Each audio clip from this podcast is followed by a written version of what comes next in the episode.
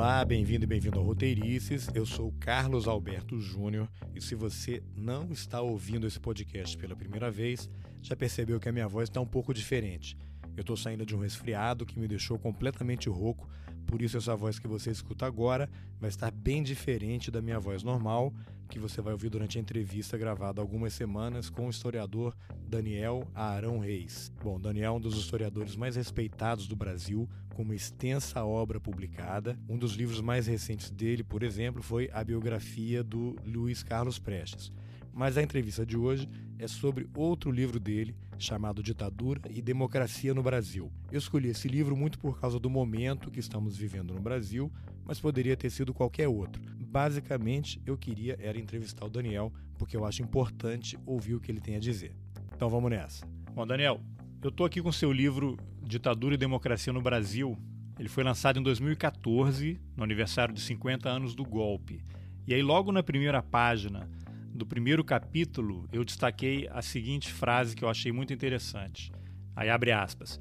Hoje, passado meio século, as forças políticas presentes na sociedade, pelo menos as de maior destaque, condenam a aventura golpista e não é fácil encontrar alguém que a resgate numa chave positiva. Fecha aspas.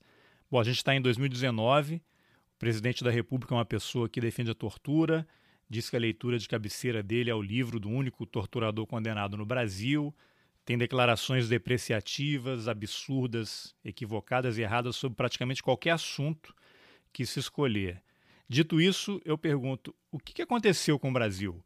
Como foi possível que uma figura com esse perfil fosse eleita? A gente até entende o ódio ao PT e tal, mas daí a, colocar no poder uma pessoa com essas características, que reflexão é possível fazer? Realmente, em 2014, quando eu escrevi essa frase, a grande maioria das forças políticas estabelecidas, institucionalizadas, elas, é, inclusive, gostavam de dizer que a democracia no Brasil estava consolidada. Em 2013, no ano anterior, já haviam aparecido eh, tendências muito claramente à direita do quadro político. E, e foi, inclusive, uma, uma novidade né, nos movimentos de 2013, que foram movimentos plurais, abrigando tendências muito diversas, emergiram pela primeira vez desde 1964 é, é, grupos com expressividade social, fazendo uma crítica é, muito contundente pela direita ao estabelecimento político.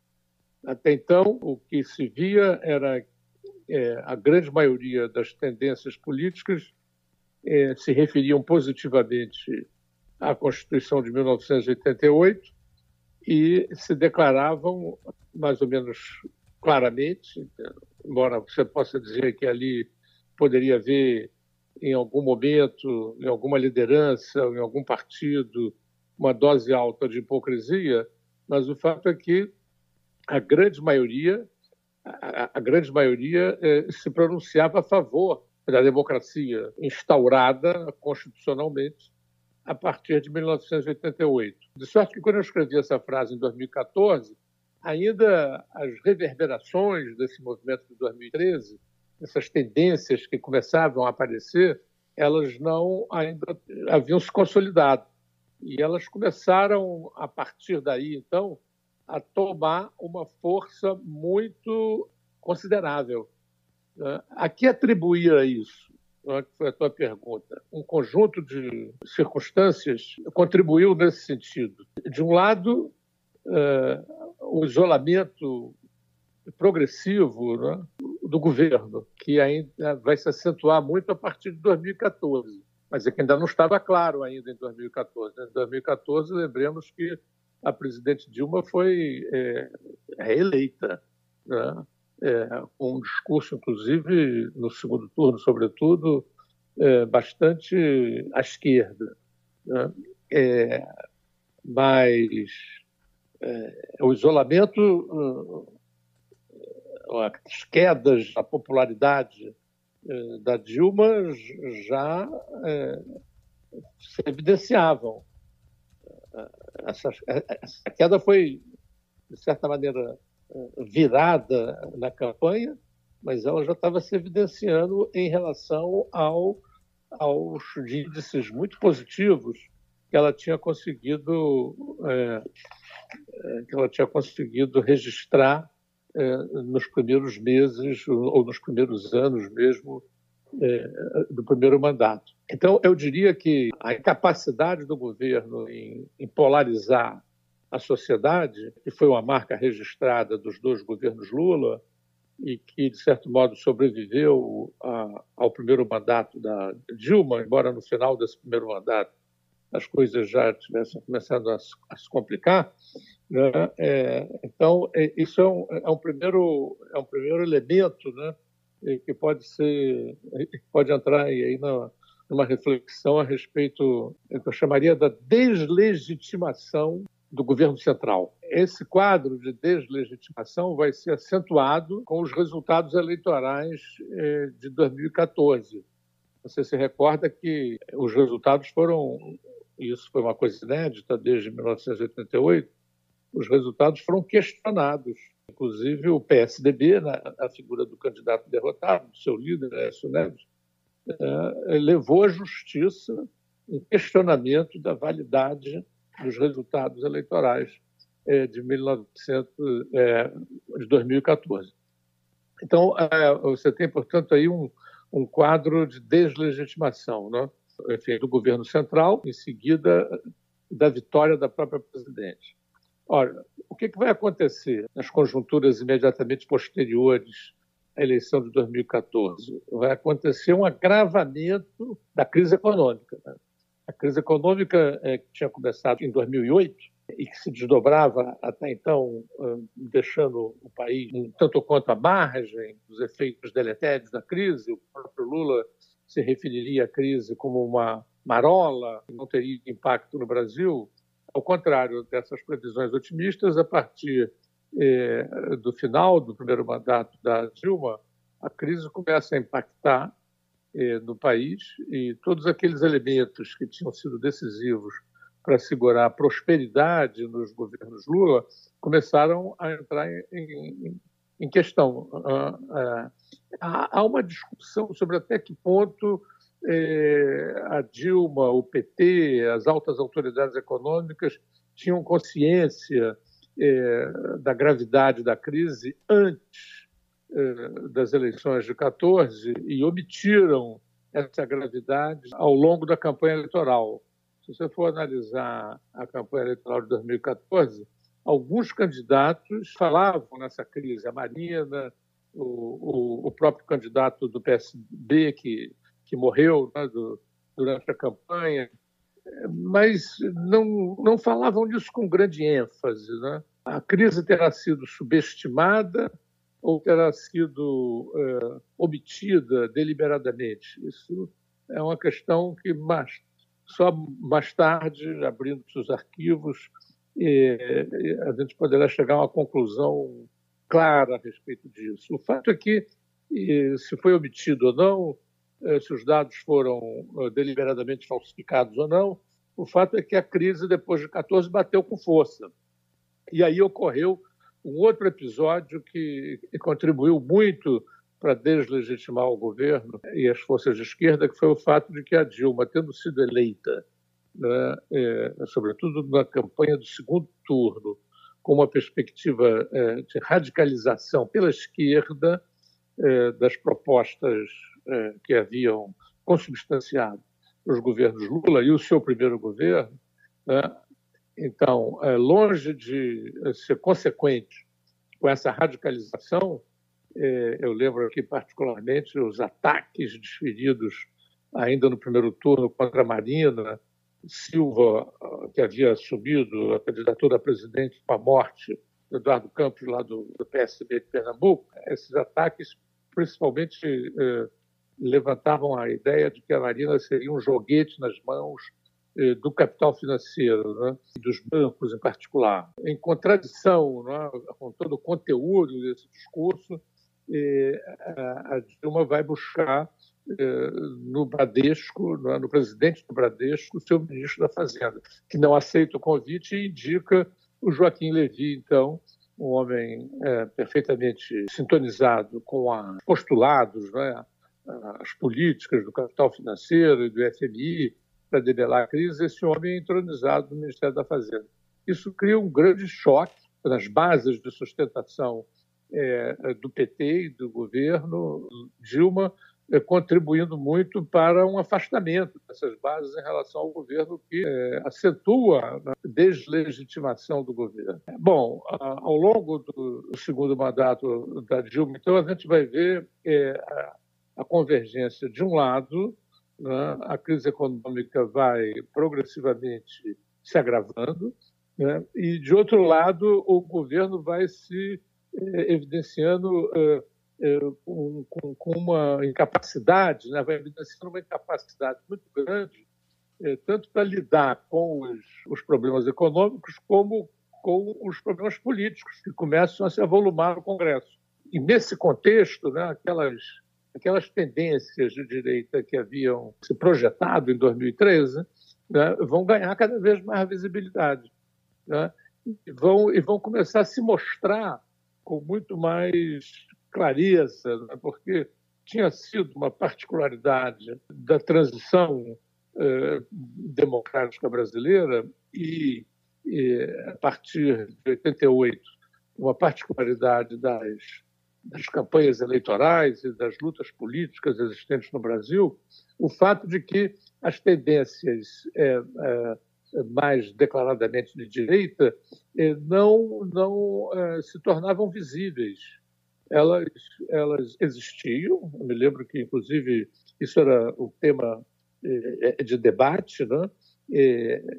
elas existiam, mas não se tornavam visíveis. Isso era objeto, às vezes, de, de comentários irônicos. Não? Né? Um país é, tão conservador não e que é, as suas disputas políticas maiores se dão sempre entre candidatos que se posicionam do centro para a esquerda, de sorte que havia, inclusive, uma, uma, uma tradição no país mesmo de dos políticos mesmo de direita se recusarem a, a, subir essa condição de direita.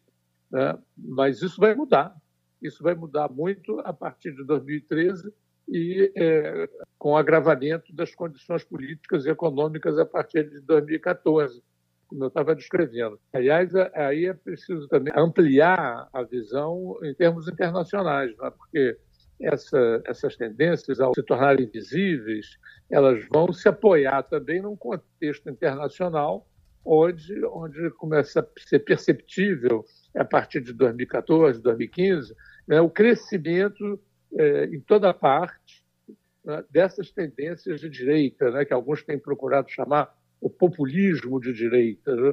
é, neofascistas, neonazistas, há muita controvérsia em relação a, a, a, esse fenômeno em termos internacionais, mas é o fato é que ganha força internacional uma série de movimentos né, que procuram é, responder pela direita aos problemas criados pela crise de 2008. Nesse ponto, eu acho importante aprofundar um pouquinho esse parênteses, né, porque o, que, o que vai acontecer no Brasil a partir de 2013, 2014, está evidentemente inserido no contexto internacional. Você diria que se a economia do Brasil e a economia mundial estivessem bem, a Dilma não teria caído e provavelmente esses governos de direita não teriam ascendido ao poder em outros países? Eu diria que a, que a situação econômica o, eu não vejo o político como um, um reflexo mecânico do econômico, né? mas eu diria que em tempos de crise, evidentemente que é, as contradições se acirram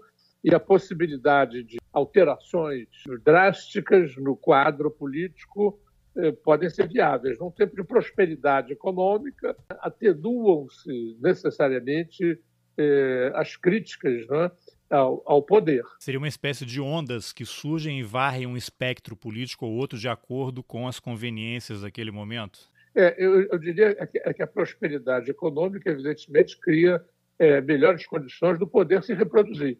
Né? Os governos, de certo. modo geral, que é, é, administram situações de prosperidade, eles têm mais facilidade de indicar.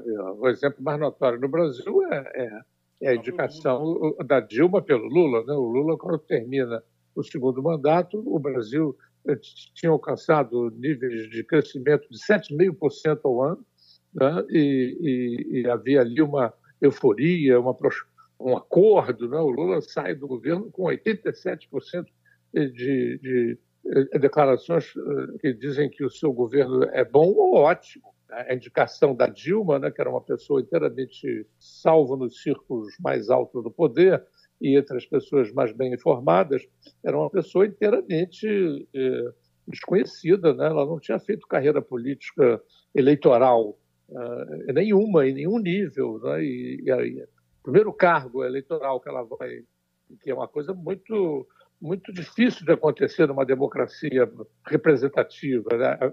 mesmo aqui no Brasil, com todos os problemas, é um, é um, é um é fato inédito. Né? Nunca ninguém eh, se dispôs a concorrer à presidência da República, não tendo antes um passado eh, eh político eleitoral minimamente estabelecido. Né? Então a Dilma sai dos, dos segredos lá da cúpula governamental direto para a presidência da República. E evidentemente que ela tem êxito em função desse quadro de prosperidade e, evidentemente, também da, da figura do Lula, que nesse momento dispõe de um prestígio imenso, né?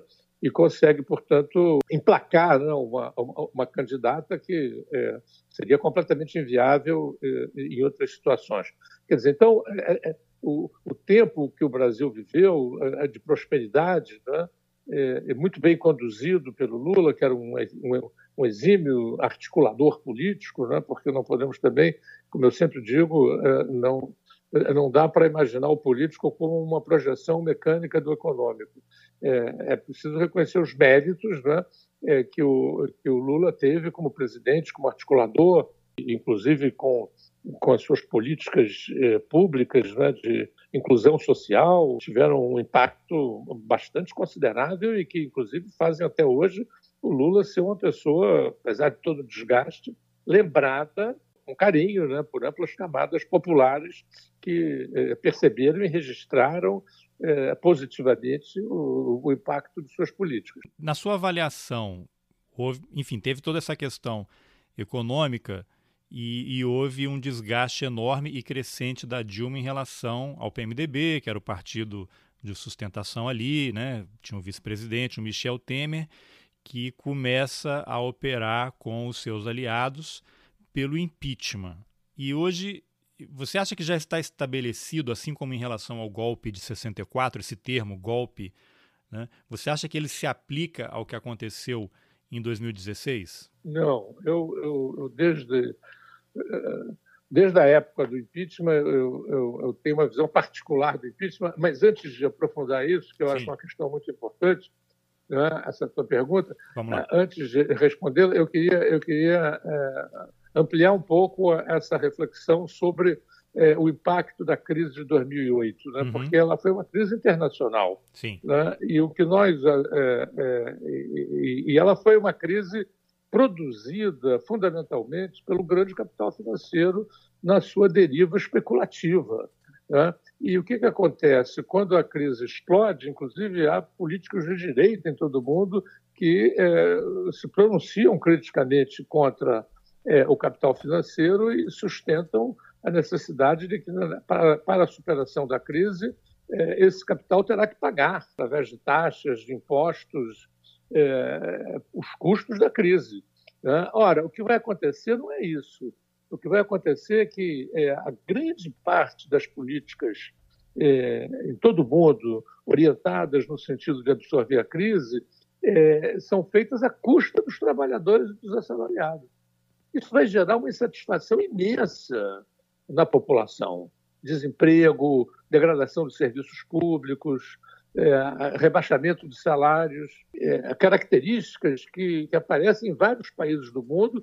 E, e o, o, o, interessante é que as esquerdas, em toda parte, né, foram, uh, não foram capazes de se. Mesmo quando estavam uh, governando, né, elas não foram capazes de, é, é, de mostrar à sociedade que era possível superar crise à custa do capital financeiro, à custa de impostos que dessa vez iriam se abater sobre os mais ricos. Isso, isso gerou uma insatisfação muito grande. E é preciso colocar essa insatisfação num quadro mais geral ainda, que é o quadro da grande revolução científico-tecnológica em que a gente está imerso desde os anos 70 e que se radicaliza cada vez mais e que, e que está, está é, é, é mudando né, a paisagem econômica, política, cultural é, desse mundo. Né? Isso desestabiliza profundamente as condições sociais é, existentes. Então, se você é, articula né, a crise, gerando insatisfação e mais esse processo geral, né, isso vai fazer com que é, as direitas extremas apareçam é, com, seu, com suas propostas é, simplistas, polarizando bem e mal, suas propostas salvacionistas, elas vão começar a ganhar força e musculatura, porque esse discurso que as direitas faziam já estava lá antes da crise e tinha pouca repercussão, mas começa a ganhar repercussão cada vez maior, né, em função da paralisia das forças de esquerda populares, né, é, que representavam os interesses populares, em superar a crise à custa do grande capital financeiro. É, agora, voltamos ao Brasil. Né, isso vai acontecer exatamente aqui no país. Né? Quando a Dilma procura o Joaquim Levy, procura o capital financeiro, é, ela já está sinalizando que a crise que ela espera superar a crise não através da punição do capital financeiro, mas através é, de cargas a serem jogadas em cima das costas dos trabalhadores. Né? Então, aqui no Brasil, a gente vai ter é, amplificada essa crise que se registrou em todo o mundo, e não gratuitamente, né? essas direitas que até então é, se mantinham é, submersas, né? e se mantinham mal bem. Eu cansei de de ver eh, na campanha eh, do Bolsonaro né, é, pessoas que diziam não, a, gente eh, votava no PSDB porque era o mal menor. Nossa identidade realmente está agora sendo correspondida, né, nossas demandas, pela candidatura a Bolsonaro. Então, eu penso que aqui no Brasil a gente vai viver esse fenômeno que é internacional, de modo muito intenso, né, em função de uma incapacidade é, é, de dar é, respostas é, populares né, que defendessem os interesses dos trabalhadores para superar a crise, a gente viu foi o contrário, foi uma capitulação completa em relação aos interesses do grande capital financeiro, e isso facilitou enormemente o, o, o trabalho das direitas. Né? Isso desgastou profundamente é, é, os partidos associados é, a gestão da República. Né? Quais são os três grandes partidos que são associados à gestão da República a partir de 1988? Né? É, salvo momentos muito raros, né? é, PMDB, PSDB e PT. Né? Esses partidos com variações, né? e, e, não gratuitamente eles se aliaram constantemente, né? PSDB com PMDB, PT com PMDB, né, é, em variações, mas esse triângulo né, é, foi o, o, o triângulo político-partidário que gerenciou os, os, desdobramentos da República, com seus aspectos positivos e negativos. Né? O fato é que é, quando esse, esse, esse, esse sistema entra em crise, né, em crise profunda, é, é, acirrada pela crise econômica e pelas incapacidades né, de lidar com essa crise econômica de modo é, construtivo, positivo, do ponto de vista dos trabalhadores, o que você tem, então, é, é que esses partidos vão pagar o pato, né? vão pagar o pato dessa, dessa associação, né? É, essa, essa associação deles com o sistema, na medida em que o sistema. Bem, aí também vão entrar dois outros ingredientes brasileiros muito importantes que é preciso ressaltar primeiro lugar, a questão da segurança, né, que se degrada de maneira veloz intensa em todas as grandes cidades brasileiras. E, frente a, esse desafio, é, as esquerdas são, e as forças progressistas, mesmo centristas, são completamente incapazes né, de, de, de, lidar com essa, com essa situação. Né, e, e, em segundo lugar, a questão da corrupção. Né? A Lava Jato vai evidenciando né, terríveis é, processos né, de saque é, em várias instituições, em vários governos estaduais e mesmo no nível federal, empresas estatais, né, é, saqueadas pela corrupção. Isso vai ser amplificado de uma maneira muito grande. É, é, a mídia, a, a, grande mídia, inclusive, é, tem um papel muito relevante desse ponto de vista, ao invés de mostrar para a sociedade o próprio regime democrático, que estava viabilizando as denúncias e, e, e, as revelações, os julgamentos e as eventuais prisões, em vez de, de mostrar isso como uma, uma, uma expressão da força do regime democrático, que a corrupção sempre tinha existido no Brasil e agora estava eh, eh, se, se, mostrando em toda a sua minúcia, né, em todos os seus desvãos, né, eh, ao invés disso, passou a, a, numa perspectiva de derrubar né, a hegemonia do PT, né, passou a adotar uma posição de demonização, de demonização da política, né, demonização do sistema político e da política. E, e, e não foi difícil a ela, né, os exemplos eram muito numerosos de, de, de, de mordomias, de, de fraudes e muitos etc. Né, isso vai desmoralizando progressivamente o sistema. Então você vê que, que, é, que é, um, um, um, complexo de, de fatores né, internacionais e nacionais, no nível nacional, economia e política, há um complexo de fatores que vai fazendo com que se instaure uma espécie de situação de desamparo, de desespero, né, de falta de perspectiva, de falta de esperança, de desesperança. Né? Isso tudo vai facilitar enormemente o crescimento do candidato da extrema-direita. Porque eu estou convencido até hoje, apesar da vitória do Bolsonaro, de que a extrema-direita ela não mobiliza mais do que 15%, 20%, na melhor das hipóteses.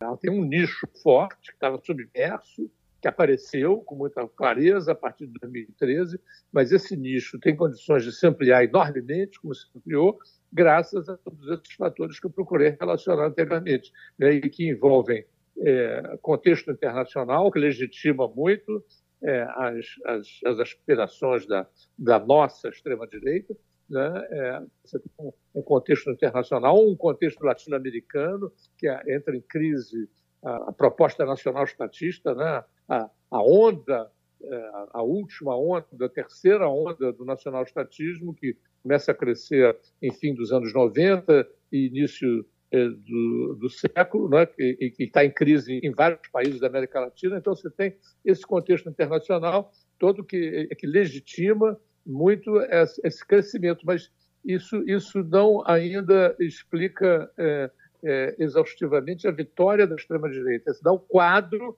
do crescimento dela. Mas eu acho que a vitória eleitoral dela é, é, só pode se explicar realmente por uma análise mais detida de erros cometidos durante a campanha eleitoral. É interessante porque ajuda a entender como é que um, um Bolsonaro se elege sem ter apresentado um programa de governo, sem ter participado de debate e lógico ele também sofreu o atentado, levou uma facada, mas Isso. um cara que faz uma campanha pelas redes sociais falando absurdos, né? Defendendo morte, bandido tem que morrer. Eu acho que isso de alguma forma mexe com as pessoas, mas por um outro lado também acho que fala mais sobre o brasileiro que o elegeu do que sobre o Bolsonaro, porque ele sempre foi isso, né? Não há nenhuma novidade o que ele está dizendo. Claro. Ele sempre defendeu isso. E, e de certa certo. forma, isso é, despertou as pessoas que estavam adormecidas e, e, tinham, de alguma forma, esse sentimento e projetaram no Bolsonaro tudo aquilo que eles acham, a violência, né? tudo isso que você citou. Você acha que isso ajuda a explicar um pouco essa vitória dele? Bastante, bastante, mas eu quero ainda é, comentar a coisa dos erros da campanha eleitoral. Porque eu penso que, é, para entender esse, esse fenômeno da, da, da extrema-direita e, e, essa crise que a gente vive hoje no Brasil, a gente tem que articular três níveis de análise. O primeiro nível de análise é o nível das tradições autoritárias brasileiras. Né? Eu acho que esse nível tem sido muito. Eh, eu levantei essa lebre eh, no final do século XX, eh, início do século XXI. Eu publiquei um pequeno livro chamado Ditadura, Esquerdas e Sociedade, Ditadura Militar, Esquerdas e Sociedade, em que eu, em que eu muito nessa coisa da necessidade da gente pensar é, as tradições autoritárias no Brasil que realmente isso estava sendo subestimado quando as pessoas declaravam que a democracia no Brasil estava consolidada e que é, não, é, era fato, eu, eu sustentava então. Né? Havia uma tradição conservadora que estava submersa, que estava reprimida, mas que, é, em circunstâncias determinadas, ela, ela, ela, elas, poderiam, elas poderiam voltar a aparecer. Então, eu sou o último a subestimar essa coisa das tradições autoritárias, mas eu acho que é, depois da, do impeachment da Dilma e da vitória do Bolsonaro, essa coisa começou a ficar um, uma, um tema obsessivo, que é interessante, a meu ver, é?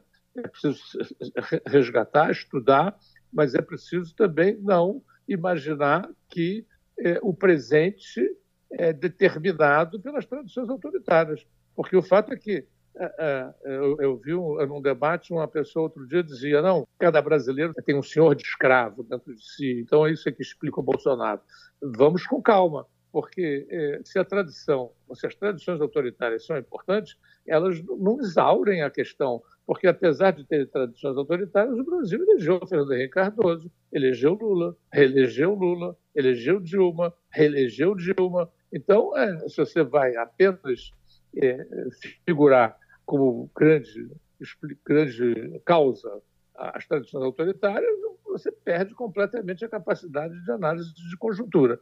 Né? Eu me lembro que na época da ditadura militar no Brasil, né, se falava das tradições ibéricas. Né? A América Latina estava imersa nas ditaduras eh, em função das tradições ibéricas. Aí, quando esse discurso estava se estruturando, houve a Revolução dos Cravos em Portugal, houve a transição democrática na Espanha, né? e aí, bom, hoje esse tipo de reflexão eh, desapareceu no ar. Né? Quer dizer, então, eu penso que eh, esse é um primeiro nível de análise, as tradições autoritárias que subjazem na sociedade brasileira, que são muito importantes, e que, infelizmente, na medida em que a sociedade resolveu, é, depois da ditadura, é, virar as costas para o passado, né, aquela história do, do espelho retrovisor, né, não vamos olhar pelo espelho retrovisor, vamos olhar para frente. Então, essas tradições, é, a reflexão sobre elas, sobre o tempo da ditadura, é, é, tendeu a, a, a, ser muito, muito irrelevante na sociedade brasileira. Então, eu penso que esse, esse é um ponto importante. Sempre que a gente analisar uma situação, a gente considerar as grandes tradições. Agora, um segundo ponto é que eu chamo análise da grande conjuntura. Né? Grande conjuntura porque é, nada acontece sendo determinado apenas por episódios atuais, nem também só por grandes tradições que vêm lá do Brasil colônia. Acho que a grande conjuntura a partir de 1988 né, é, é, que projetou esses três partidos aos quais eu me referi, PMDB, PSDB e PT, né, quer dizer, o, o fato desses três partidos terem, terem, terem é, é, regido a, a, a, o processo histórico brasileiro em termos políticos, né, sem reformar a sociedade brasileira, eu acho que nós perdemos uma grande chance histórica. Né? PSDB e PT, que, que eram os partidos por excelência reformistas, projetados pelo nosso processo de transição democrática. Ao invés de eles se unirem, né, eles preferiram, cada um do seu lado, se aliarem a forças do atraso, a forças reacionárias, a forças de direita para administrar os seus mandatos. Né? O Fernando Henrique procurando o DEM e depois, eh, no primeiro mandato do Lula, ele procurou se apoiar nos pequenos partidos, né? e que ele, que, que ele comprava né, com cargos e com subsídios e com participações eh, estatais, né? e depois, no segundo mandato, ele preferiu eh, se aliar com o PMDB, o que conseguiu nas eleições da Dilma. Então, acho que eh, nós temos aí um, um, um, processo de gestão que ganhou muito êxito enquanto correspondeu às demandas do processo. Né? O Fernando Henrique Cardoso, com o plano real, ganhou a eleição e, e se reelegeu sempre sem precisar de segundo turno, e o Lula, é, com as suas políticas, é, se inserido numa conjuntura excepcionalmente favorável, né, é, em termos econômicos, e que, que, conseguiu assegurar um nível de prosperidade muito grande para o Brasil e também com a sua capacidade de, é, é, de articulação política, que nunca pode ser subestimada ou desprezada, ganhou popularidade, níveis de popularidade extremamente altos. Mas É, o fato é que essa gestão, o abandono das propostas reformistas, iriam, iriam fazer falta, é, é, esse, esse, abandono iria fazer falta quando, quando chegou a crise. É, quando chegou a crise, né? quer dizer, esses partidos tinham perdido, perderam né, a sua capacidade reformista, a sua capacidade de, de, empolgar a sociedade brasileira em torno da democracia e de reformas que poderiam ser feitas a favor dos interesses dos trabalhadores. A associação desses grandes partidos reformistas com o sistema, na medida em que o sistema foi visto como um sistema desmoralizado, apodrecido, incapaz de responder às demandas da sociedade, isso foi crítico para esses partidos. Aliás, o, o, o PT, e aí a gente vai enfrentar a questão do impeachment, o PT, eh, se não fosse o impeachment, ele, ele teria sofrido uma derrota muito maior, eh, porque se a Dilma continuasse no governo né, embaralhada eh, com as suas indecisões e, e, e com as suas e, e com as suas é, confusas interpretações da crise, né, o, o, provavelmente o PT é, ainda perderia mais. O impeachment, de, certo for, de certa forma, a ascensão do Temer, do PMDB e do PSDB ao poder foram funestos para esses dois partidos. Né? O que o PT preservou de capital político em grande medida se deve ao fato de que ele passou para a oposição no interregno Temer e, e, e Tucano, né? Possibilitou os dois se afundar no desgoverno Temer e o PT minimamente é, preservou o seu capital. É, recentemente é. eu vi um vídeo seu falando naquele grupo Rebeldes que você participa com o Cid Benjamin, é. explicando a diferença entre revisionismo e negacionismo a propósito das pessoas que negam o golpe de 64, que negam a ditadura, que negam que houve tortura no Brasil. Eu queria resgatar isso porque me parece importante restabelecer os fatos sempre que possível, né?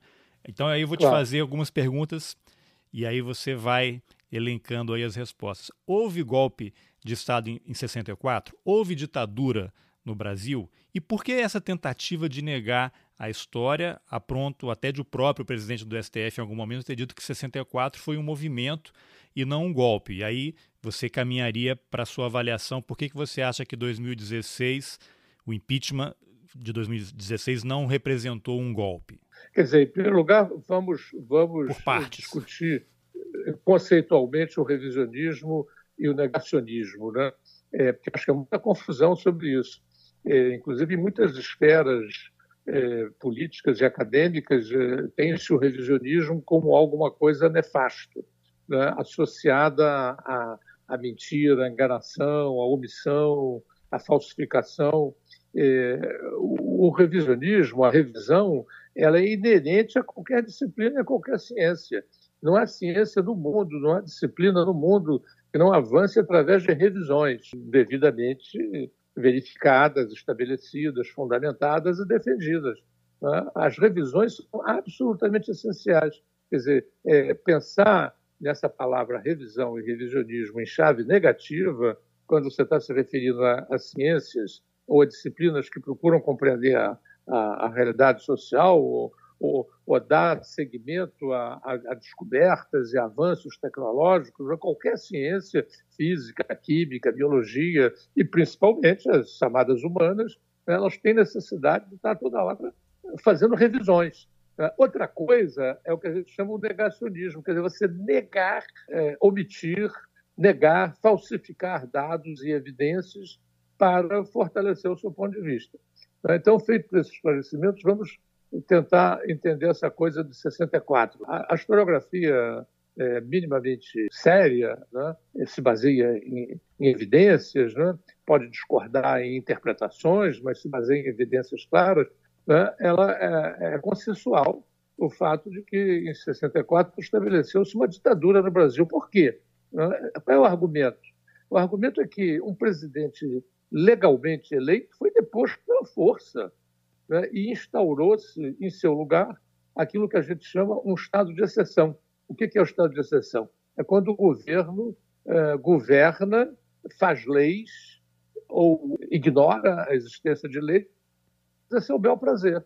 Né? O estado de exceção é quando, embora existindo uma legislação, porque em qualquer sociedade complexa, evidentemente que é, é, existem legislações que regulam, que disciplinam as atividades e as relações, né? mas essas leis, né, é, quando há estado de exceção, quando há uma ditadura, né, essas leis são é, alegremente desrespeitadas. Né? O governo cria leis, ignora leis, desrespeita leis, é? É, a, a, toda hora. E isso é o que vai acontecer a partir de 64, no caso, no quadro da ditadura é, civil-militar que se instaura no Brasil. Quer dizer, você tem um, um, um quadro de, de, rompimento, claro, da Constituição. Um presidente legalmente eleito é posto para fora pela força das armas.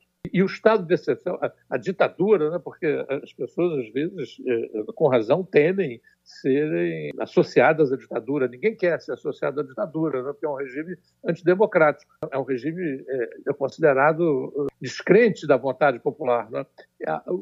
Os adeptos da ditadura no Brasil, desde 1964, ficavam muito enfurecidos quando se dizia que o Brasil estava vivendo uma ditadura. Desse ponto de vista, o Bolsonaro não inova nada. Né? Houve uma tentativa, inclusive, de, de configurar o regime como um regime revolucionário. Nós estamos vendo uma revolução, uma revolução é, salvadora da pátria. A pátria está ameaçada pelo comunismo, está, a pátria está ameaçada pela corrupção. Então, é, nós vamos aqui é, fazer uma revolução. E esse nome mais épico foi considerado mais apropriado e prevaleceu no discurso oficial até o fim até o fim da ditadura. Eu me lembro quando eu cheguei do exílio aqui no início dos anos 80, muita gente, inclusive progressista, né, se referia à ditadura, não, porque a revolução, eu dizia, mas que revolução? Porque era, uma, era um termo consagrado né, pela mídia, pelo discurso oficial, né, é, houve sempre muita resistência em se assumir em, aquele regime. Vale, inclusive, ressaltar o fato de que a chamada revolução, né, ela, ela foi feita para salvar a democracia. Na época, os partidários do golpe de 64 diziam que o Jango estava preparando um golpe, as esquerdas estavam preparando um golpe, o Brasil estava às vésperas de cair no comunismo, então era preciso salvá-lo do comunismo. Quero aproveitar, quero aproveitar para esclarecer. O Brasil, em algum momento, esteve ameaçado de se tornar comunista? É, essa é uma controvérsia, né? As direitas, as direitas achavam, achavam que sim. Né? A opinião conservadora no Brasil estava em pânico. Né? É, e eu acho que muitas vezes autores de esquerda, é, ao interpretarem a situação, não levam isso em consideração. Né? É, havia uma conjuntura internacional na época, onde a questão da revolução aparecia com muita força, da revolução social. Né? É, é, a revolução cubana tinha se tornado vitoriosa, e isso era um clarão né, para toda a América Latina, radicalizando as paixões. É, a Guerra Fria, na época, é, a polarização entre a União Soviética de um lado e Estados Unidos de outro era um, era um fenômeno muito forte, incidindo em todas as conjunturas, não determinando todas as conjunturas, mas incidindo sobre elas. Né? Então, é, é, nesse quadro, as, as direitas no Brasil é, mobilizaram uma, uma massas consideráveis que entraram em pânico. O Brasil estaria à beira de uma, de uma revolução comunista. A análise que a gente tem é, é, é das evidências, né? é, é, no sentido de que esse, esse, esse medo foi, foi, foi exagerado, né? porque as esquerdas eram muito plurais e, e a maioria delas não tinha nem perspectivas nem é, força para instaurar no Brasil um regime socialista. Mas o fato é que esse pânico tomou conta, e não tomou conta só de algumas elites, né? tomou conta de massas consideráveis. Você vai examinar, por exemplo, as marchas da família com Deus pela Liberdade, um grande movimento de massas de direita que o Brasil teve, né? empolgando. Antes do golpe, houve a marcha lá em São Paulo, depois houve uma marcha em Santos, depois houve a marcha da Vitória aqui no, no Rio de Janeiro. Né? É, Fala-se num comparecimento de um milhão de pessoas, eu acho que é um exagero, mas pelas fotos, tranquilamente você teve ali é, 500 mil pessoas né, é, na Marcha da Vitória, e depois marchou-se no Brasil em todas as capitais dos estados e até em cidades intermediárias. Quer dizer, então, e, essa, e essa gente toda estava na rua porque estava com medo. A, a, Igreja Católica, naquele momento, ela desempenhou um papel muito importante, né?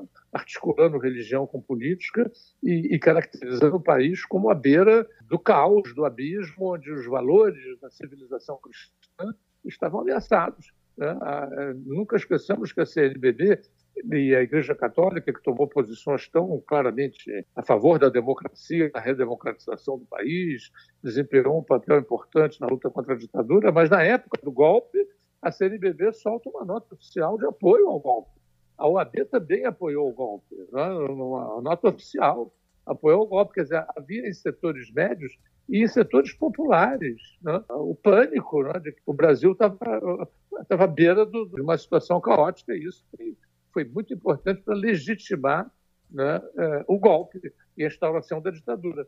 Posteriormente, a ditadura é, viveria momentos é, mais ou menos populares, né, em função de suas políticas econômicas, se tornou muito impopular. Em função disso, veio o movimento de 68, que foi um movimento democrático de grande amplitude, e, né, mas que foi depois reprimido veio o AI-5 quando a ditadura se radicalizou, né? Aí isso aí você tem uma outra polêmica, né? Entre 64 e 68 teria existido no Brasil uma dita branda. Né?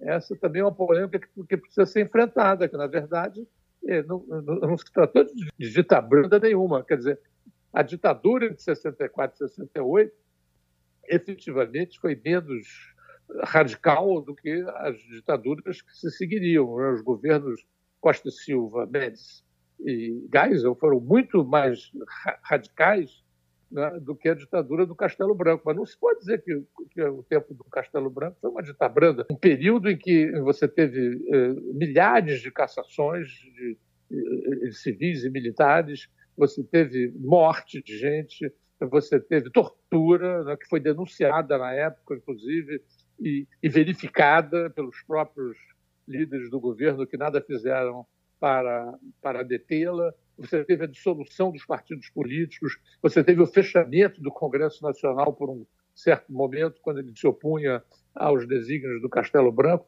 Dizer, então, você dizer que esse período foi uma ditadura é, uma, é, uma, é quase um desrespeito à memória, é quase um desrespeito à inteligência nacional. Né? Dizer, houve uma ditadura. Agora, os períodos seguintes foram piores do que esse, sem dúvida né? é, em termos de tortura, de matança de gente, de radicalização da censura, né? é, é, de controle da sociedade. É claro que os governos.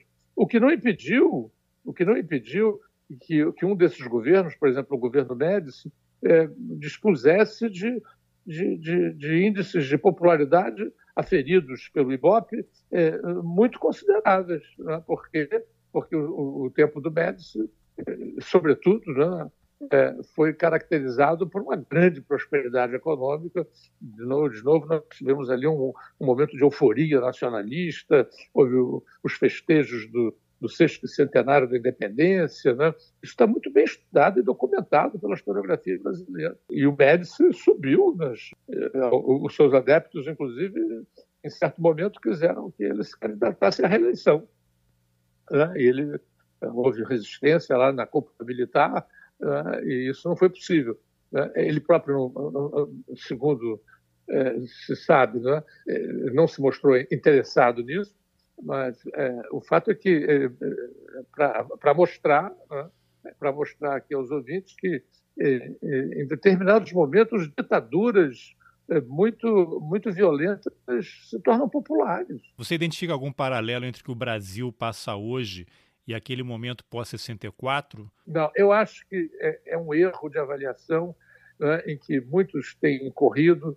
Né, é um erro até compreensível. Né, em, história militar é, se fala muito né, que, os, que os, é, constantemente, a sua própria custa, os generais, é, os, os oficiais travam a, a guerra atual olhando para a guerra que passou e, e, e, se dão mal, né? Quer dizer, mas é, é um fenômeno comum em história, né?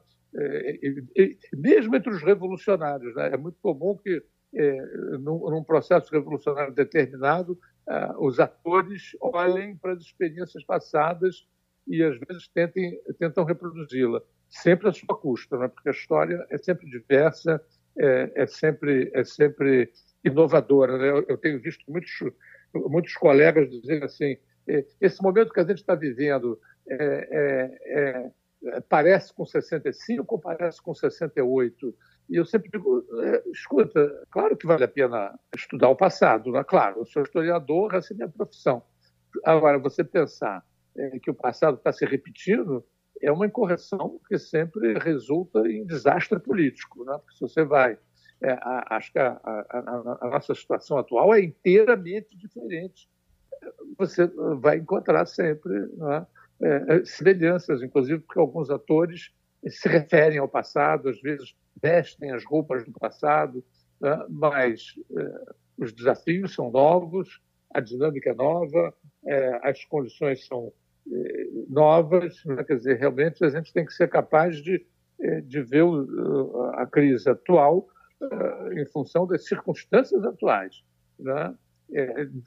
Que são determinadas. Né? Eu acho que, como eu disse, né? é preciso sempre é, articular três níveis de compreensão: né? as tradições, a grande conjuntura e a conjuntura imediata. É da articulação dessa, dessas, desses três níveis de, de reflexão é, que você é, é, é, de uma boa articulação desses três níveis é que você alcança uma boa reflexão sobre o momento atual e os desafios que ele oferece. Bom, se a história não se repete, o que diferencia o que aconteceu em 2016 de 64? Bem, em primeiro lugar, é, é, a conjuntura internacional mudou completamente. Nós não temos mais a Guerra Fria, nós não temos mais aquela polarização que incidia enormemente é, no debate político nós, é, é, a União Soviética desapareceu, nós temos hoje um mundo multipolar que abre margens e perspectivas inteiramente diferentes. O próprio governo dos Estados Unidos, né, que, o, que o Bolsonaro vê de forma tão subserviente, ele já não é um governo intervencionista, mesmo antes do Trump, ele já não era. O Obama, o Obama embora não tenha conseguido se, se retirar todas as guerras, é, é, se retirou na medida do possível daquelas que ele encontrou e não entrou em novas. Né? E o Trump é, claramente é, se mostra um, um, uma liderança que, que, não se compromete com, com intervencionismos de nenhuma forma. Então, isso já é uma, uma grande diferença em relação ao passado. No passado, nós tínhamos aqui a incidência da, da bipolarização, né? comunismo e não comunismo, você tinha, você tinha o, um, um, governo norte-americano super intervencionista, pô, os caras estavam mandando uma esquadra para o Brasil. A Venezuela já teria ido embora. Pois é, a, a Venezuela já teria assistido ao desembarque dos marines, ou, ou pelo menos uma, uma contra-revolução descaradamente, a coisa do Chile, do Salvador Allende, onde o intervencionismo americano foi muito claro. Né? Então, acho que isso, tendo-se em vista o processo da globalização, que intensificou as relações internacionais, e uma inserção muito maior, profunda do Brasil do, nas relações internacionais, na medida em que a gente vê que o quadro internacional mudou, então isso já é uma mudança bastante considerável. Né? Bastante considerável. Agora vamos, vamos trabalhar é, outros elementos que me parecem importantes. No primeiro e principal lugar, a sociedade brasileira é, é, assumiu uma complexidade que ela não tinha em 64. A gente era uma sociedade agrária, já bastante industrializada, mas a maioria da população vivia no campo em condições de exploração e de opressão absolutamente intoleráveis né? é, para os padrões atuais, mas na época isso, isso era, uma, era um fato. A maioria da população brasileira era analfabeta. Né? Então, você tem hoje um país que era de 60 milhões de habitantes, hoje tem 210 milhões de habitantes. Você tem grandes cidades, você tem uma sociedade civil extremamente é, complexa, né? instituições que, apesar de nem um pouco é, consolidadas, né? tem uma outra, uma outra dinâmica em, em, relação ao passado. Então, imaginar né, é, que, que, nós vivemos um, um Brasil igual é, é, é, é, de uma miopia muito, muito perigosa. Né? Eu, eu, penso que é, as forças políticas que se degladiam, embora às vezes invocando o passado, elas, elas têm características próprias, específicas, né, singulares, que é preciso entender para poder, inclusive, superar e combater. Então, é, claro, a coisa da religião é, impregna, mas de uma maneira diferente. Né? Você não pode comparar as igrejas pentecostais descentralizadas e com a Igreja Católica, né? que tinha um, um, outro nível de tradição no Brasil, embora as duas as duas estejam tenham tenham cada um a seu modo, né? É, lutado a favor do, do, do campo conservador embora também plurais. Né? A Igreja Católica, eu acabei de dizer que o CNBB apoiou o golpe, mas isso não, não quer dizer que todos os católicos apoiaram o golpe, ao contrário, inclusive havia certas ordens, né, como ordens religiosas, como a dos dominicanos e a dos franciscanos, que sempre se opuseram. Né? E entre os, os, os evangélicos, né, você também tem. É, é, um universo muito complexo, não? Há uma tendência muito grande em, em figurar os evangélicos como necessariamente é, reacionários, né? isso não é, não é exato. Você tem entre os evangélicos setores, pastores, lideranças né? é, que se comprometem com, com a democracia e com o combate à desigualdade social e econômica. Né? Então, eu, eu acho que é, a gente tem que abrir os olhos para a realidade, não, não esquecer o passado. Né? Tem um, um, um, um intelectual é, israelense que, infelizmente, morreu há pouco tempo, Amos Oz, né, que eu cito sempre, em que ele diz, referindo-se lá ao, ao, conflito entre Israel e Palestina, o passado nos pertence ou nós pertencemos ao passado? O passado nos foi entregue né, ou nós fomos entregues ao passado? Né, a meu ver, o passado nos é entregue e, ele nos pertence. Né? Mas nós não pertencemos a ele, não, não somos obrigados a reiterar né, é, o, o, passado. Nós somos obrigados a reiterar, inclusive não somos nem capazes disso. Se a gente quiser reiterar o passado tal e qual, vamos produzir erros, não é? porque a realidade histórica é nova. Né? Os novos desafios têm que ser entendidos com muita cuidado, porque senão. Ah, recentemente eu vi um discurso muito lúcido desse ponto de vista do Márcio Postman, né? num seminário que se realizou lá no Rio Grande do Sul, pelo PT, para preparar os petistas para as eleições do ano que vem, que ele dizia, gente, o Brasil é, tem mudado numa velocidade muito grande. Né? E ele dizia, e eu estou de pleno acordo com ele, não só o Brasil é diferente do de 64, né? que é o nosso tema aqui agora, mas o Brasil é diferente em relação aos anos 80. O Brasil em que o PT surgiu, no início dos anos 80, 40 anos atrás, né? não existe mais. E ele dizia: é, se nós continuarmos falando a linguagem que a gente falava naquela época, a gente vai se dar mal, porque o país mudou.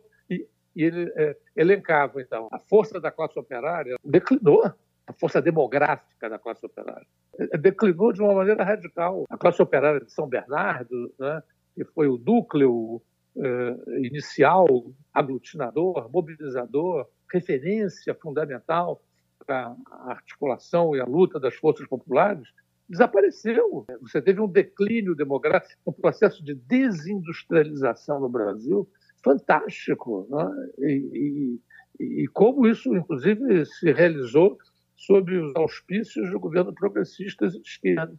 Né? É, houve um processo de desindustrialização imenso, né?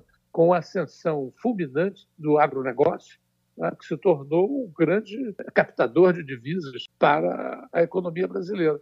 Então, você tem uma inversão aí de social e econômica muito considerável. Ele cita o crescimento exponencial das igrejas evangélicas, que tinham, no início dos anos 80, é, 8%, hoje tem quase 40%. Cita o protagonismo da mulher, né, sobretudo das mulheres tudo citando economistas de formação, né, citando dados dos levantamentos feitos pelo, pelo IBGE. Né, as mulheres saltam de uma situação de subordinação ainda muito clara para uma posição de protagonismo. Hoje, quase 30% das famílias brasileiras são dirigidas por mulheres. É, você tem o quadro das megalópolis, né, que, que param de ser polos dinâmicos e cedem esse dinamismo para cidades intermediárias, que são as que mais crescem nesse momento no país. Então, ele, ele, ele elenca outros dados, ele diz, olha, o país mudou completamente. Não foi em relação a 64, não, em relação a 1980. Então, a gente precisa pensar esse país na sua complexidade, né?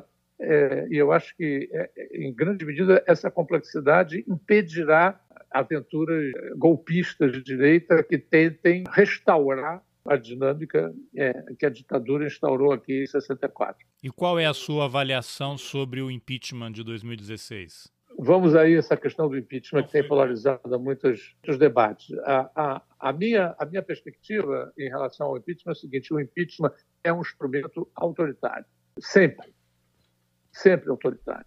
Né? E, e, e aí, é, se todos aparentemente concordam comigo, é, quando a gente começa a ir para o detalhe, a gente vê que não, né? porque a maioria dos que acham o impeachment um instrumento autoritário acham que, no caso do Collor, aí, aí o impeachment foi justo. Né? Quer dizer, eu fiz um, um estudo, é, eu me lembro que uma vez eu tive uma polêmica com uma, com uma historiadora, que eu não vou revelar o nome, que ela não está aqui para o debate, né?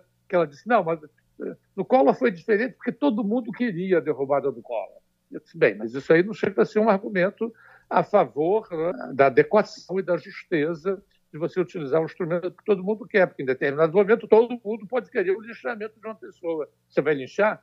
Né? Eu fiz um estudo sobre a, sobre a Constituição de 1988, foi publicada na revista lá da Universidade Federal Juiz de Fora. Tive a oportunidade, então, de, enfim, a comemoração né, dos dos 30 anos da Constituição, e eu fui aos arquivos da Constituinte, é, estudei bastante. É muito impressionante como o impeachment passa batido. Não há discussão. É, é, é basta ver que a lei que rege o impeachment é de 1950. Né? Quer dizer, ela passou batido. E depois, ao longo da República inaugurada é, em 1988, as esquerdas lutaram pelo impeachment várias vezes impeacharam o Collor, né? tentaram impeachar o Fernando Henrique Cardoso nos seus dois mandatos. Né? Quer dizer, então, é, é, um instrumento autoritário por quê? Porque desrespeita a vontade do povo. A vontade do povo elegeu um presidente, então ele tem que governar. Então não se pode tirá-lo em hipótese alguma? Pode, existe a figura do plebiscito revogatório. E isso, isso não é nada revolucionário. Nos Estados Unidos conhece o plebiscito revogatório desde o início do século XX. Diversos prefeitos e até governadores foram depostos lá nos Estados Unidos pela via dos plebiscitos revogatórios. O que é o plebiscito revogatório? Você consegue um número determinado de assinaturas, né, você põe em pauta a questão do, do impeachment e, e, e aí a, a população é consultada. Aliás, a Constituição venezuelana ela integrava, integra até hoje, a questão do plebiscito revogatório. O Chaves se submeteu a isso várias vezes. Né? Se submeteu a isso várias vezes. Pois é. Então, uh, o, o, por que, que, as esquerdas e as forças progressistas não fazem aprovar um plebiscito revogatório? Inclusive, eu acho que esse momento está exigindo isso. Uh, submeter a, a, a, esse nosso presidente é tão desequilibrado que seria muito interessante não impeachá-lo pela via do Congresso, porque seria mais uma usurpação da vontade popular. Mas devolveu para o povo. Ele deve continuar ou não deve? E, e, o argumento de que, ah, não, mas isso aí não, não pode ser feito para o mesmo, enfim, só pode ser válido para o mandato seguinte, não necessariamente. O, o, o Fernando Henrique Cardoso aprovou a reeleição e, e, usufruiu dela. O plebiscito revogatório pode servir a mesma lógica. Né? É uma lógica democrática. Você consulta o povo. Né? Então, eu penso que esse é o primeiro ponto. Né? Então, o, o, o, impeachment é sempre uma, uma, usurpação e tem que ser denunciado como autoritário. E eu denunciei, tanto no episódio da Dilma como no episódio do Collor. Eu dizia aos amigos, a gente não pode impeachar um presidente assim, ele foi eleito pelo povo. Né? Quer dizer, mas a, a, ideia é que é, é, quando é a nosso favor, vale, quando é a favor dos outros, não vale. Porque, e aí, e aí entra-se naquela discussão jurídica, né? que, que não tem fim. Não tem fim a discussão jurídica, porque você encontra juristas de ambos os lados dizendo por A mais B que sim. Essa coisa do, do, dos argumentos jurídicos é, é, é, uma, é uma folha de barreira, é uma, é uma coisa que está ligada à tradição bacharelesca brasileira, né? porque, é, a rigor, o, o impeachment é sempre político. Onde ele existe, e ele existe em muitos lugares, e começou a existir nos Estados Unidos, e começou a existir lá em função da força de elites que tinham medo do povo né, e criaram o impeachment como um, um dispositivo para desrespeitar eventualmente a vontade do povo, quando o líder eleito estivesse eventualmente contrariando seus interesses. Né? Então, você tem a, a, o impeachment, desde as suas origens lá nos Estados Unidos, foi um mecanismo de usurpação da vontade popular. É, você tem que denunciá-lo, mas se ele existe, ele é constitucional. E as esquerdas, a meu ver, é, vacilaram muito em apoiar o impeachment e então perderam muito a sua capacidade configurar o impeachment da Dilma como um golpe.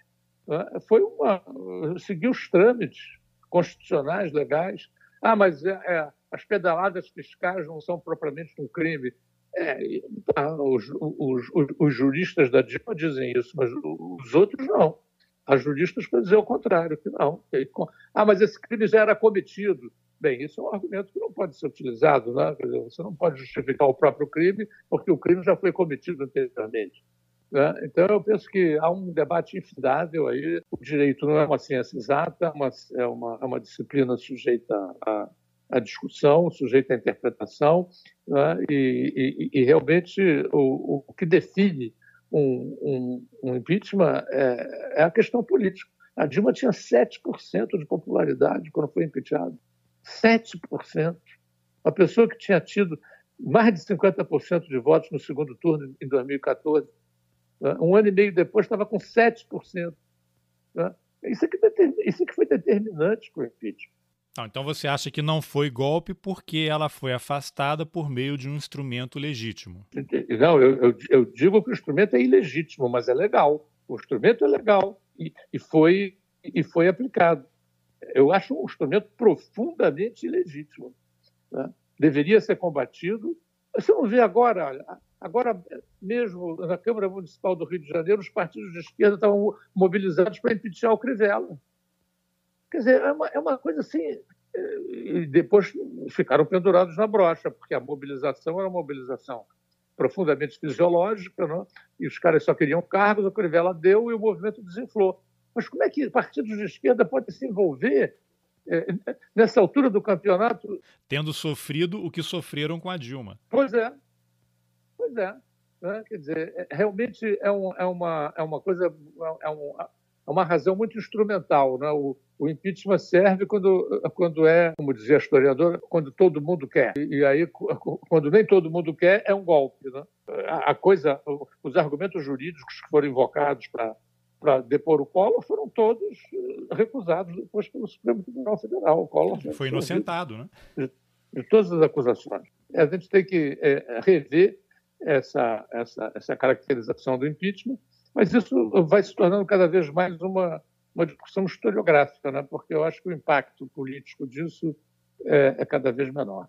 Tá, Daniel, eu queria, para a gente encerrar, fazer uma pergunta para você sobre a lei de anistia, mas acho que antes eu, eu queria que você brevemente é, relatasse como é que foi a sua militância política. Você foi do MR8, né? você foi preso, banido Isso. do Brasil. E eu é. lembro que quando eu te entrevistei, acho que foi em 2017, para um outro projeto, você me contou uma coisa que eu não sabia, que é como é que surgiu o nome do MR8. Você podia contar brevemente como é que foi esse episódio? Bem, eu fui, é, entrei para a faculdade de, de Direito aqui no Rio de Janeiro em 1965, participei das lutas estudantis, nós formamos uma organização revolucionária dentro do PCB, a dissidência comunista da Guanabara, né? na época não havia ainda o Estado do Rio não era unificado, havia o Estado da Guanabara, então os estudantes universitários eram a base fundamental dessa organização. Nós rachamos com o Partidão em 66 e fomos radicalizando né, e acabamos é, incorporando a perspectiva da luta armada como dissidência comunista é, da Guanabara. Posteriormente, é, com a morte do Che Guevara, e com o fato de que uma dissidência, havia uma dissidência em Niterói, no velho estado do Rio, né, é, foi é, destruída no primeiro semestre de 69, e, e, e aí apareceu, eles tinham uma, uma, um jornalzinho chamado 8 de Outubro, e foram é, batizados né, pela repressão como Movimento Revolucionário 8 de Outubro. E nós vimos ali uma boa oportunidade, a gente estava se preparando para fazer ação é, de captura do embaixador americano, Então a gente viu uma boa contra-propaganda. Né? Os caras estavam dizendo que tinham destruído o movimento revolucionário 8 de outubro, o movimento revolucionário de 8 de outubro iria aparecer fazendo uma ação grandiosa, como a captura do embaixador. Ao mesmo tempo, eh, seria uma pantalha para nos encobrir. Né? Funcionou muito bem e tanto que esse nome, afinal, foi incorporado pela organização. Né? E essa organização se desdobrou no tempo, eh, enfrentando as, vicissitudes dela. Um detalhe interessante a ser registrado é que muitos anos mais tarde se soube, e hoje é evidente, né, é, que o Che Guevara, afinal, foi morto, na verdade, em 9 de outubro é, de 67, não em 8 de outubro. Ele foi preso em 8 de outubro, mas foi morto só na manhã do dia 9 de outubro. Mas aí ficou o MR8. Ficou esse equívoco aí da. da... Agora, eu queria fazer uma, uma, uma ressalva à tua pergunta: é que eu não fui banido, eu fui libertado. Né? Isso é, é, é mais. É, eu, eu, travo sempre essa batalha das palavras. Né? Você viu que eu falei em captura do embaixador e não sequestro. Sim. Porque o sequestro é um crime comum. Né? A captura é uma, é uma. Um ato revolucionário. É uma ação guerrilheira. É uma ação, é uma ação. Você gostando ou não dela, achando que ela é própria ou não, é, o fato é que ela, ela, ela, ela é uma, uma ação movida por propósitos políticos e, e não comuns. Né? E, e, e, eu estava preso e fui libertado. O, o, governo ditatorial inventou uma lei, a lei do banimento, formalmente nos baniu, mas o que ele estava fazendo era de joelhos, é? se rendendo às imposições dos revolucionários, que estavam com o embaixador na mão. E foi muito triste perceber, e eu mesmo entrei nessa onda durante muitos anos, né? a gente se dizia, nós somos banidos. Banidos coisa alguma, até que uma vez eu me dei conta. Eu fui banido, eu fui libertado. O banimento é uma figura jurídica que a ditadura inventou, como bom governo ditatorial, como bom estado de exceção, inventa a lei a seu bel fazer. Né? Ela inventou essa lei para justificar seus próprios olhos, juridicamente, né? A nossa libertação. Mas a gente fala sendo libertado. Para fechar aqui a história, você participou do, do sequestro do embaixador americano e como é que você foi preso? Não, eu não participei da, do sequestro e também não participei da captura. Eu era, era dirigente da organização revolucionária, né? éramos eu, o Franklin Martins e o Cláudio Torres, já falecido. Nós decidimos a ação, né? mas eu não participei diretamente da ação, não. Né? É, tinha um grupo encarregado de fazer esse tipo de ação, do qual eu não participava diretamente e eu fui preso meses mais tarde, em março de 70, né, numa ação de propaganda armada, numa, numa comunidade popular. Fomos cercados, tiroteamos e fomos presos. E ali, então, eu fui preso no começo de março de 1970. Né? Passei três meses, tive a sorte de passar apenas três meses e meio preso, porque em junho de 70, uma nova ação revolucionária capturou o embaixador alemão né, e, em troca da vida dele, pediu 40 presos. Eu estava nessa lista e fui para um, um, exílio longo que se prolongou aí até a lei da anistia em 79. E você foi torturado? Muito, como todos nós na época, né? Muito, de forma brutal. A tortura era uma política de Estado, né? eles torturavam todo mundo, uns mais, outros menos, né? dependendo das informações que eles achavam que a pessoa dispunha. Né? Eles torturavam mais ou menos, eles torturavam todos. Né? Ninguém escapava. E fui torturado ali no, eh, no batalhão da Polícia Especial da, da Rua Barão de Mesquita, na Tijuca. Né? Rua Barão de Mesquita 325, né? era a sede do inferno no Rio de Janeiro na época. Aí você volta para o Brasil em 79 com a lei de anistia. E aí era a pergunta que eu queria que eu queria te fazer. Você acha que é necessário uma revisão da lei de anistia? Tem um debate muito grande, tem gente, inclusive é, pessoas que foram torturadas, que foram para o exterior e voltaram, tem gente que acha que deve permanecer como está, mas tem gente que considera necessário uma reavaliação para punir os torturadores, que por conta dos tais dos crimes conexos eles não são punidos pelas torturas que praticaram como agentes do Estado. Qual é a tua avaliação sobre isso? Olha, é, o Supremo Tribunal Federal, no famoso julgamento, né, já deliberou que isso não pode é, rever a lei da anistia. Eu acho que isso é uma grande hipocrisia, porque, na verdade, a lei da anistia já foi revista várias vezes. Né? A lei da anistia de 79 foi revista em 85, foi revista em 88, né? ela foi ampliada, ela passou a integrar uma, uma lei de reparações que ela não tinha em 79, né? ela, ela foi muito ampliada, beneficiando categorias de perseguidos, né, com os militares, que não eram claramente uh, definidos ali.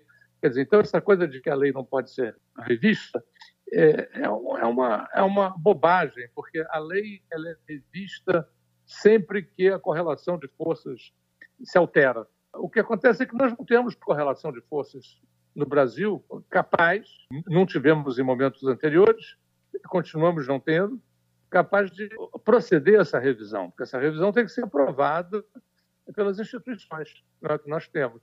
E as instituições que nós temos é, prevalece ali uma correlação contrária. Eu penso que é, os pequenos grupos que lutam por isso devem continuar lutando, é seu direito, para marcar a posição. Mas eu penso que é inteiramente inviável nessa altura do, do campeonato né, é, conseguir isso. A equiparação né, entre os que lutaram contra a ditadura e os agentes da ditadura é profundamente injusta, porque, afinal de contas, os, é, os partidários da luta contra a ditadura foram é, perseguidos, presos, condenados, julgados, muitos executados, os seus nomes foram conhecidos, divulgados, né? enquanto que os agentes do Estado, embora seus nomes sejam conhecidos, o próprio relatório da Comissão Nacional da Verdade fez uma lista né, de algumas centenas e já eram conhecidos muitos deles eh, desde antes, né, em função das denúncias dos presos e da mobilização dos familiares, etc. Trabalho dos jornalistas também. É, então, eles já eram conhecidos. Eh, porém, em termos formais, não. Isso é uma coisa muito. É, é da luta política que eles se tornaram conhecidos, mas é, em termos formais, não.